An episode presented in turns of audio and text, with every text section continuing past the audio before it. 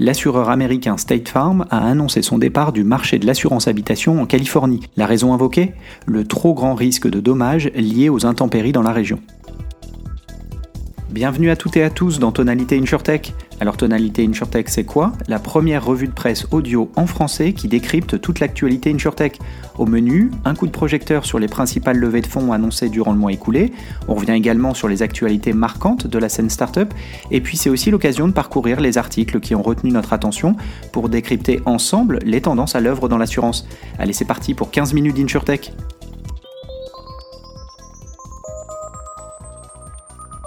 Au sommaire de cet épisode, on revient sur les investissements annoncés durant le mois de mai, et c'est plutôt une bonne surprise. On analyse ensuite plus en détail l'écosystème InsurTech en Espagne, récemment à l'honneur et globalement actif ces dernières années. Et on parcourt ensemble un article du New York Times sur les enjeux du risque climatique pour l'assurance américaine. Chaque mois, on commence par jeter un œil sur toutes les levées de fonds annoncées récemment.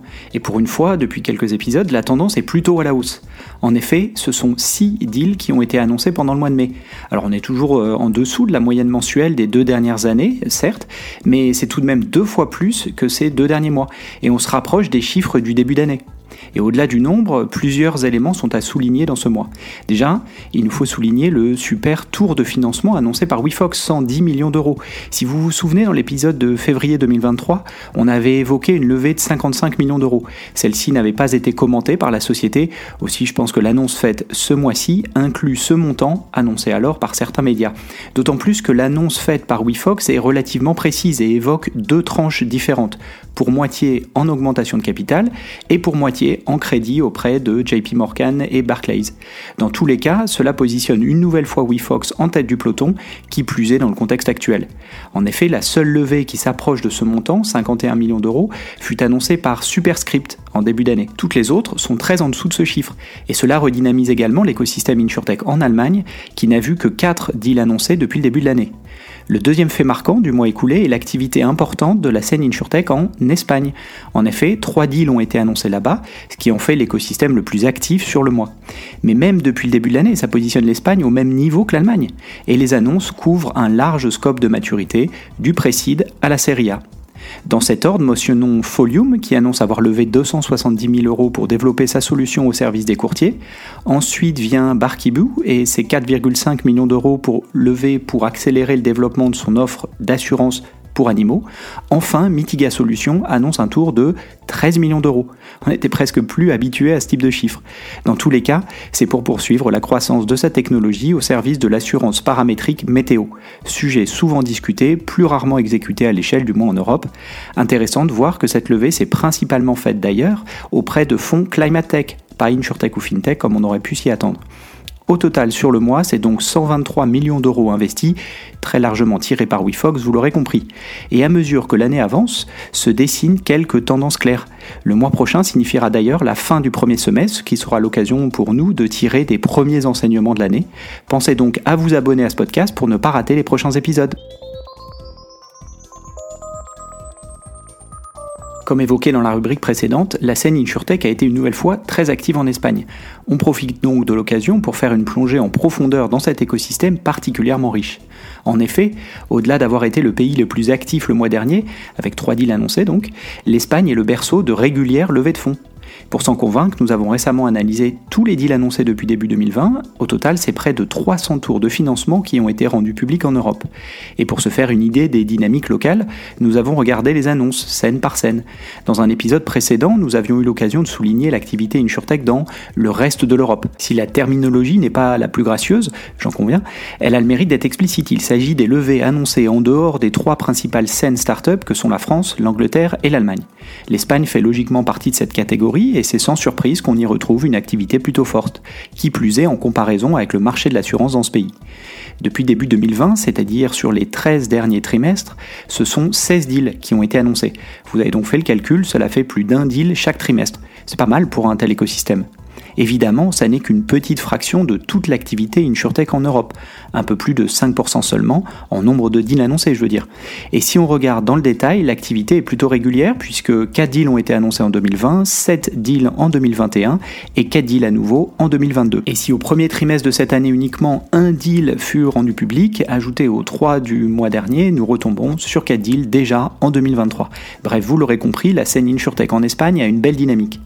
Du côté des montants levés, cela reste modeste avec un total de 47 millions d'euros, soit environ 1% de la somme totale investie dans l'InsurTech en Europe sur la même période.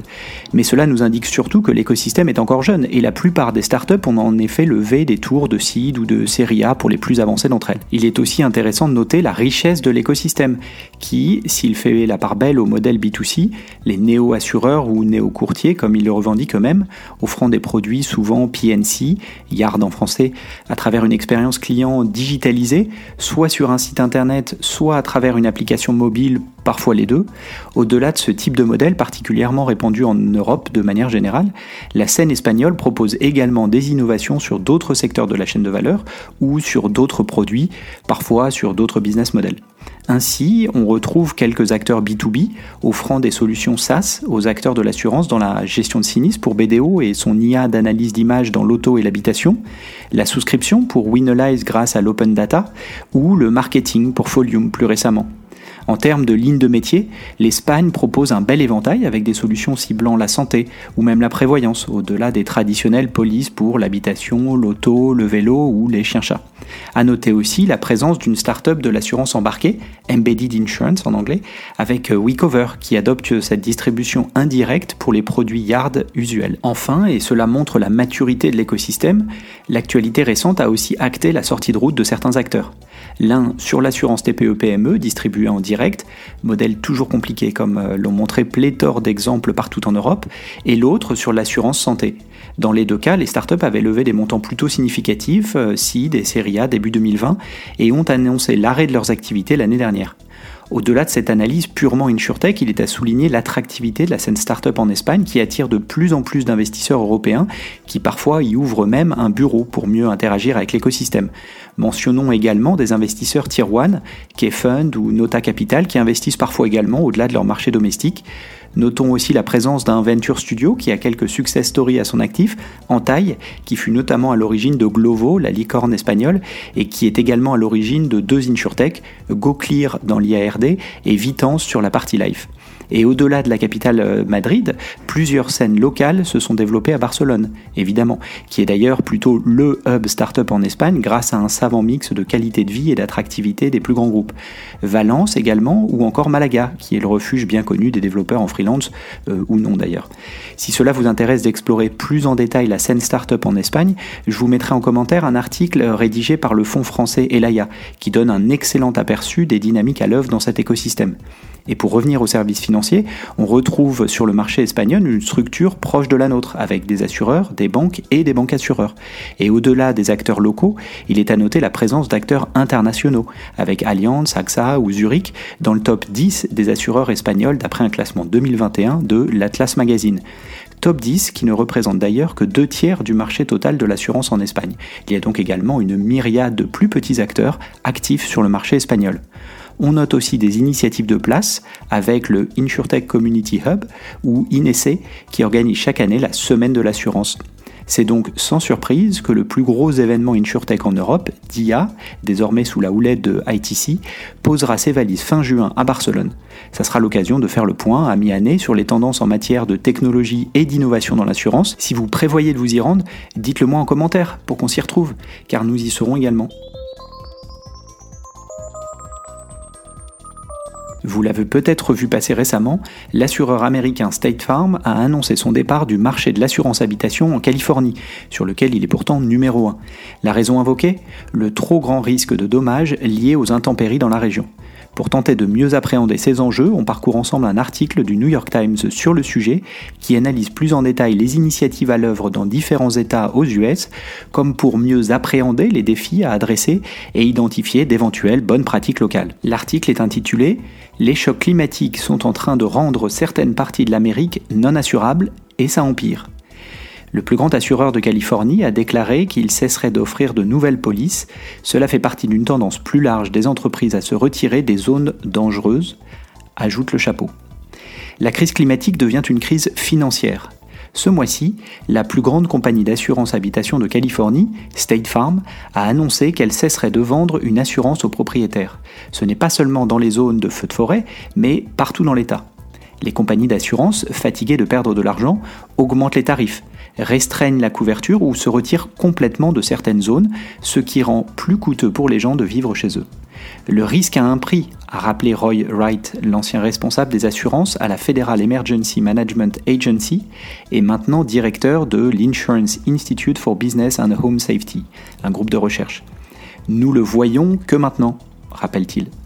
Dans certaines parties de l'est du Kentucky, ravagées par les tempêtes l'été dernier, le prix de l'assurance contre les inondations devrait quadrupler. En Louisiane, le haut responsable des assurances affirme que le marché est en crise et offre des millions de dollars de subventions pour tenter d'attirer les assureurs vers cet État. Et dans une grande partie de la Floride, les propriétaires ont de plus en plus de mal à acheter une assurance contre les tempêtes. La plupart des grands assureurs se sont déjà retirés de l'État, envoyant des propriétaires dans de petites entreprises privées qui se battent pour rester en activité, un aperçu possible de l'avenir de la Californie si davantage de grands assureurs partent. Partie 2. Une exposition aux catastrophes croissantes. State Farm, qui assure plus de propriétaires en Californie que toute autre entreprise, a déclaré qu'elle cesserait d'accepter les demandes de nouvelles polices d'assurance dans l'État en raison de, l'article cite, l'exposition aux catastrophes naturelles en croissance rapide. La société a déclaré que, bien qu'elle reconnaisse le travail des responsables californiens pour réduire les pertes dues aux incendies de forêt, elle devait cesser d'émettre de nouvelles polices pour, l'article cite à nouveau, améliorer la solidité financière de l'entreprise. Un porte-parole de State Farm n'a pas répondu à une demande de commentaire du journal. Les prix de l'assurance en Californie ont bondi après que les incendies de forêt soient devenus plus dévastateurs que quiconque ne l'avait prévu. Une série d'incendies qui ont éclaté en 2017, dont beaucoup ont été déclenchés par des étincelles provenant d'équipements publics défaillants, ont explosé en taille avec les effets du changement climatique. Certaines propriétés ont entièrement perdu leur assurance parce que les assureurs ont refusé de couvrir les maisons situées dans des zones vulnérables. Michael Soler, porte-parole du California Department of Insurance, a déclaré que l'agence s'efforçait de s'attaquer aux facteurs sous-jacents qui ont provoqué des perturbations dans le secteur de l'assurance à travers le pays et dans le monde, dont le plus important le changement climatique. Il a souligné l'initiative Safer from Wildfires, un programme de résilience au feu, et a noté que les législateurs des États s'efforçaient également de contrôler le développement dans les zones les plus à risque d'incendie. Mais Tom Corringham, économiste, chercheur à la Script Institution of Oceanography de l'Université de Californie à San Diego, qui a étudié les coûts des catastrophes naturelles, a déclaré qu'il n'était pas viable de permettre aux gens de vivre dans des maisons qui deviennent inassurables ou dont le coût d'assurance est prohibitif. Il a déclaré que les pouvoirs publics doivent sérieusement envisager d'acheter des propriétés les plus à risque ou de déplacer les résidents hors des localités les plus dangereuses. Si nous laissons le marché faire le tri, nous avons des assureurs qui refusent de souscrire de nouvelles polices dans certains lieux, a déclaré le docteur Colleringham. Nous ne savons pas en quoi cela est dans l'intérêt de quiconque autre que les assureurs. Fin de la citation. Partie 3. Un modèle cassé. Les malheurs de la Californie ressemblent à une version au ralenti de ce que la Floride a connu après que l'ouragan Andrew a dévasté Miami en 1992. Les pertes ont mis en faillite certains assureurs et poussé la plupart des porteurs de risques nationaux à se retirer de l'État. En réponse, la Floride a mis en place un système compliqué, un marché basé sur des petites compagnies d'assurance soutenues par Citizens Property Insurance Corporation, une société mandatée par l'État qui fournirait une couverture contre les tempêtes de vent aux propriétaires qui ne pouvaient pas trouver d'assurance privée. Pendant un temps, cela a plutôt bien fonctionné. Puis vint l'ouragan Irma, L'ouragan de 2017 qui a touché terre dans la région des Keys en Floride en tant que tempête de catégorie 4 avant de remonter la côte n'a pas causé de dégâts particulièrement importants, mais ce fut la première d'une série de tempêtes culminant avec l'ouragan Yann en octobre dernier qui a brisé le modèle sur lequel les assureurs s'étaient appuyés. Une mauvaise année de sinistre suivie de quelques années calmes pour reconstituer leurs réserves. Depuis Irma, presque chaque année a été mauvaise. Les assureurs privés ont commencé à avoir du mal à payer leurs sinistres. Certains ont fait faillite. Ceux qui ont survécu ont augmenté les primes de manière significative. Davantage de personnes ont quitté le marché privé pour Citizens, qui est récemment devenu le plus grand assureur de l'État, selon euh, Michael Pelletier, leur porte-parole. Mais la compagnie ne couvrira pas les maisons dont le coût de remplacement est supérieur à 700 000 dollars ou 1 million de dollars dans le comté de Miami-Dade et dans les régions des Keys. Cela ne laisse à ses propriétaires d'autre choix qu'une couverture privée et dans certaines parties de l'État, cette couverture devient de plus en plus difficile à trouver. Partie 4. Juste pas assez de richesse. La Floride, malgré ses défis, a un avantage important, un afflux constant de résidents qui restent pour l'instant disposés et capables de payer la hausse du coût de la vie sur place. En Louisiane, la hausse du coût des assurances est devenue pour certaines communautés une menace pour leur existence. Comme la Floride après Andrew, le marché de l'assurance de la Louisiane a commencé à s'effondrer après le départ des assureurs à la suite de l'ouragan Katrina en 2005. Puis, a commencé par l'ouragan Laura en 2020, une série de tempêtes a frappé l'État. Neuf compagnies d'assurance ont fait faillite et les habitants se sont précipités dans l'équivalent local de l'initiative Citizens en Floride. Le marché de l'assurance de l'État est en crise a déclaré le commissaire aux assurances de la Louisiane, James Donnellan, dans une interview. En décembre, la Louisiane a dû augmenter de 63% les primes pour la couverture fournie par le Citizen local, primes portées en moyenne à 4700 dollars par an. En mars, il a emprunté 500 millions de dollars sur le marché obligataire pour payer les sinistres des propriétaires qui avaient été abandonnés lorsque leurs assureurs privés ont fait faillite, a déclaré M. Donnellan. L'État a récemment accepté de nouvelles subventions pour les assureurs privés, les payant essentiellement pour dynamiser les affaires dans l'État. M. Donnellan a dit qu'il s'espérait que les subventions stabiliseraient le marché. Mais Jess Keenan, professeur à l'université Tulane de la Nouvelle-Orléans et expert en adaptation climatique et en financement, a déclaré que le marché de l'assurance de l'État serait difficile à redresser.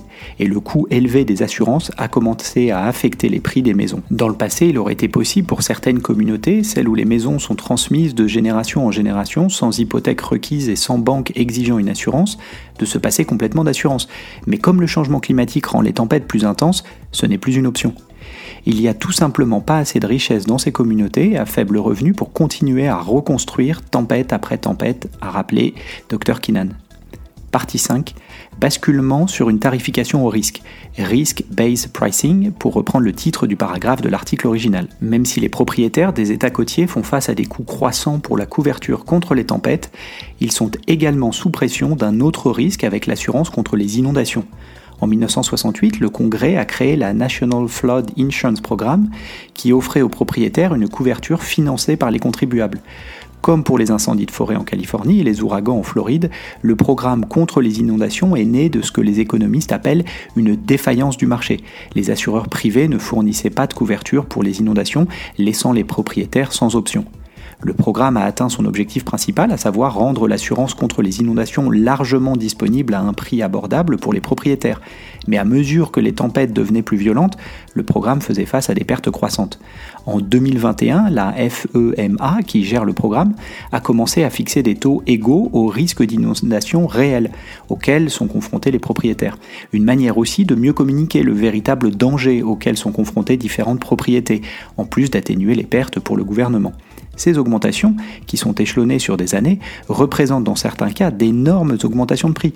Le coût actuel de l'assurance contre les inondations pour des maisons unifamiliales à l'échelle nationale est d'environ 900 dollars par an selon le FEMA. Selon la nouvelle tarification basée sur le risque réel, ce coût moyen serait plus du double. Et lorsque les assurés actuels auront effectivement à payer des primes qui reflètent le risque réel, les impacts du changement climatique pourraient les rendre encore plus élevés les propriétés situées dans des zones à haut risque doivent planifier et s'attendre à payer pour ce risque, a déclaré David Mostrad, responsable du programme d'assurance contre les inondations dans un communiqué. La meilleure façon pour les décideurs de contribuer à maintenir l'assurance à un prix abordable est de réduire les risques auxquels les gens sont confrontés, a déclaré Caroline Kouski, vice-présidente associée pour l'économie et la politique au Fonds de défense environnementale. Par exemple, les autorités pourraient imposer des normes de construction plus strictes dans les zones vulnérables. Les programmes mandatés par le gouvernement, comme le plan d'assurance contre les inondations ou Citizens en Floride et en Louisiane, étaient censés être un filet de sécurité pour le marché privé. Mais alors que les charges climatiques s'aggravent, Caroline Kouski insiste Nous sommes maintenant au point où le modèle commence à montrer ses limites. Ravi de poursuivre la discussion avec vous sur ce sujet, car on le voit, si certaines pistes sont évoquées ou testées, il n'y a pas encore de solution miracle. Et ce domaine, comme tant d'autres que nous classons dans les nouveaux risques, est probablement l'une des meilleures opportunités de collaboration entre les acteurs en place et les insurtech. Voyons donc comment ces mouvements de marché vont inciter les fondateurs et fondatrices à lancer de nouvelles solutions technologiques et innovantes au service de l'assurance. C'est la fin de cet épisode, merci pour votre écoute. Si le contenu vous a plu, n'hésitez pas à le partager autour de vous, auprès de vos collègues. Puis ravi d'échanger ensemble, vous pouvez facilement me retrouver sur les réseaux sociaux, Twitter, LinkedIn. Et évidemment, je vous donne rendez-vous pour le prochain numéro de Tonalité InsurTech. A bientôt